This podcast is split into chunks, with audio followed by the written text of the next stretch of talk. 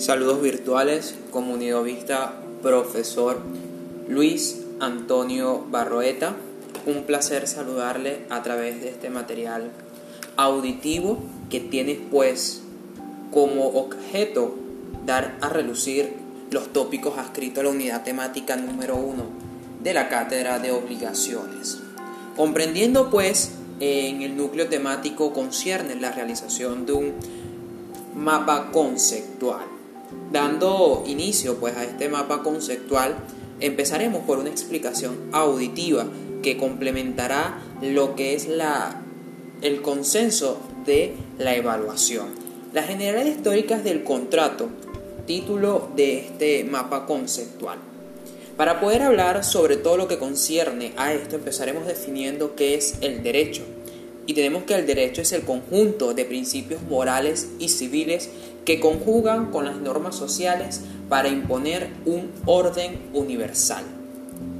Ciertamente del derecho surge lo que vamos a definir como derecho de obligaciones, que también es conocido eh, como el derecho patrimonial y estudia la obligación jurídica sus tipos, las clases, los efectos y su forma de extinguirse.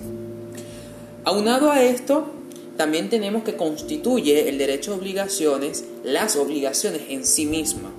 Y las obligaciones surgen eh, como las acciones que hace un que está sujeto a hacer un individuo, quiera o no. Es decir, es una, es una manifestación de la voluntad que se impera, que se impone a las personas, estén de acuerdo no.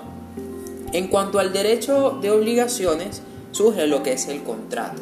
Y nuestro Código Civil, en su artículo 1133, y me permito citar, define que el contrato es una, una convención entre dos o más personas para constituir, reglar, transmitir, modificar o extinguir entre ellas un vínculo jurídico. Como fuente de los contratos, según estipula nuestro Código Civil, tenemos cinco. La gestión de negocio, el pago de lo indebido, el enriquecimiento sin causa, el hecho ilícito y la ley. Estas mismas fuentes del contrato las comparte el sí el derecho de obligaciones. Ahora, bajando un poco, tenemos lo que, es, lo que son los elementos del contrato. El primero de ellos, los sujetos que se define como las personas, tanto jurídicas como naturales, que intervienen en sí en el negocio jurídico. El dolo, que es la maquinación y la astucia que tienen las partes para poder obligarse. Posterior a esto también tenemos lo que es el objeto. Es la parte en donde se concibe la realización de un determinado acto, llámese prestar, donar, hacer o dar. La causa, la causa es la motivación, lo que nos lleva pues como sujeto a contraer, algo que nos indica, que nos impulsa a realizar el vínculo jurídico. Y por último tenemos el consentimiento. Aunque algunas doctrinas, hipótesis o estudios no avalan el consentimiento como parte o elementos de los contratos, es importante definir que el consentimiento es la capacidad que tienen los, los sujetos para obligarse. Es decir, si no existe un consentimiento entre ambas partes, nuestro derecho, nuestra jurisprudencia lo puede definir como nulo, porque no existe en sí eh, una capacidad de las partes para decir, sí, me estoy eh, obligando a través de un contrato. Ahora tenemos los tipos de contrato. Aunque son muchos, podemos resumir como contratos indefinidos, que no tienen una cobertura de tiempo en cuanto a la prestación del servicio, el contrato temporal, sin embargo, sí estipula la duración de, que tiene el trabajador con el empresario.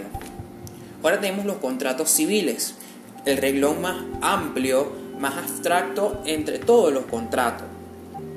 Estos acuerdos se desarrollan dentro de la vida privada de cada una de las personas.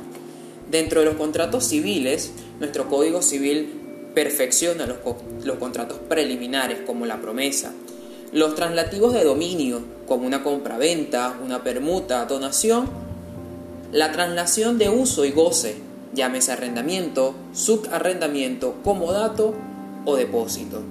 También tenemos los que persiguen un fin común, llámese una asociación civil, una sociedad civil.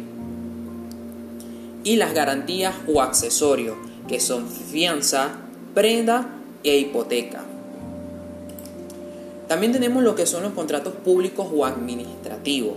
Estos contratos pertenecen en sí a la administración pública y pues tratan de garantizar a los ciudadanos la perfección de sus atribuciones civilmente establecidas y eh, la administración pública actúa en representación del Estado. Pues dando con esta última señalamiento, doy por concluida la explicación auditiva de este mapa conceptual. Saludos virtuales, comunidad vista.